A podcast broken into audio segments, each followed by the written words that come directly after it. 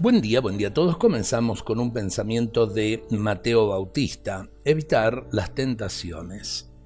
Aunque tuviéramos la fuerza de Sansón y el valor de David y la sabiduría de Salomón, nos puede suceder que si nos exponemos a la ocasión, caigamos tan miserablemente en pecados impuros como le sucedió a esos famosos personajes.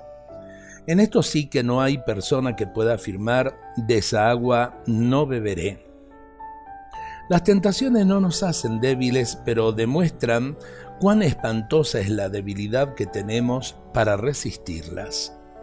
Un anciano describió una vez sus conflictos interiores. Dentro de mí existen dos cachorros.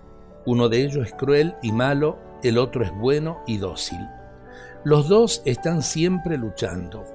Entonces le preguntaron cuál de ellos era el que acabaría ganando.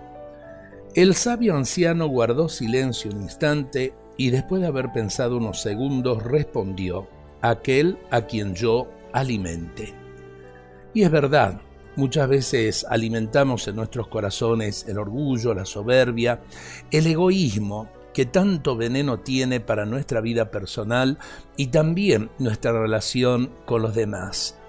No somos el ombligo del mundo, y más aún, todos necesitamos de todos. Obrar el bien nos hace dignos, obrar el mal nos hace esclavos de la mentira. Por eso creo que vale la pena tener en cuenta esto que acabamos de escuchar de aquel anciano. Dos cachorros en nuestro corazón, uno bueno y uno malo.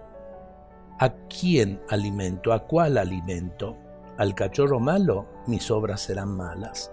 Alimento al cachorro bueno, mis obras serán buenas. Es una cuestión de conciencia. Dios nos bendiga a todos en este día.